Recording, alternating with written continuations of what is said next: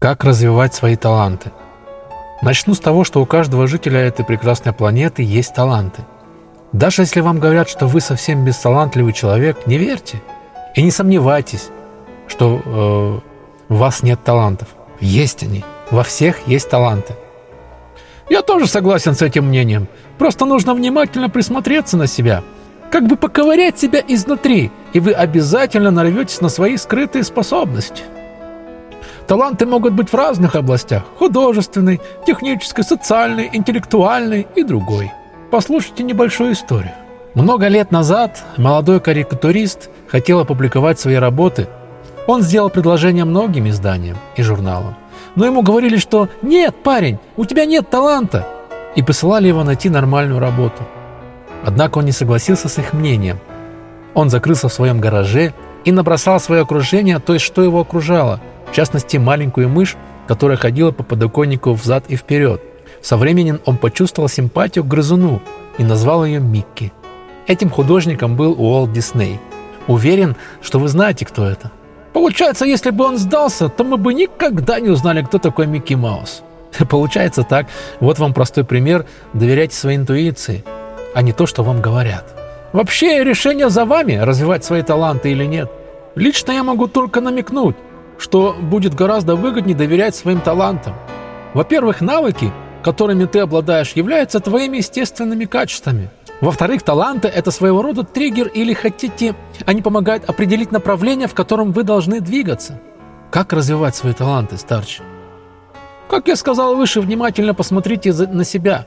Загляните глубоко вовнутрь себя, честно проанализируйте то, что вы найдете – только не пытайтесь обмануть себя, сосредоточьтесь на своей истинной природе как можно лучше. Но это же не просто старче, у людей есть привычка обманывать себя. Они часто не признают определенные склонности или любовь к вещам, которые непопулярны в их окружении. Они предпочитают соответствовать общему и страдают из-за этого. Если грубо сказать, то идут за толпой, э, подвержены сомнениям и отравляются стереотипами.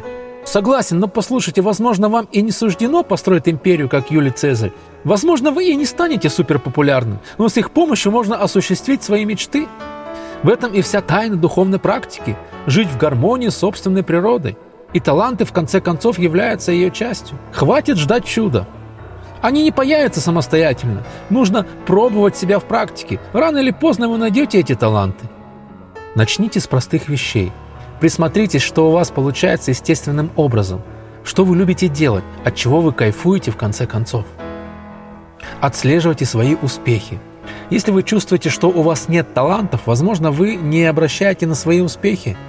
Не позволяйте себе попасть в эту ловушку. Я бы еще сказал, будьте изобретательны.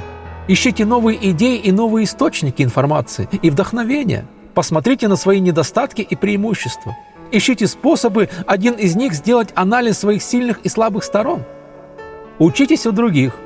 Если вы хотите развивать таланты, вам все равно придется обращаться за советом к более опытному. И не бойтесь спрашивать мнение других о себе.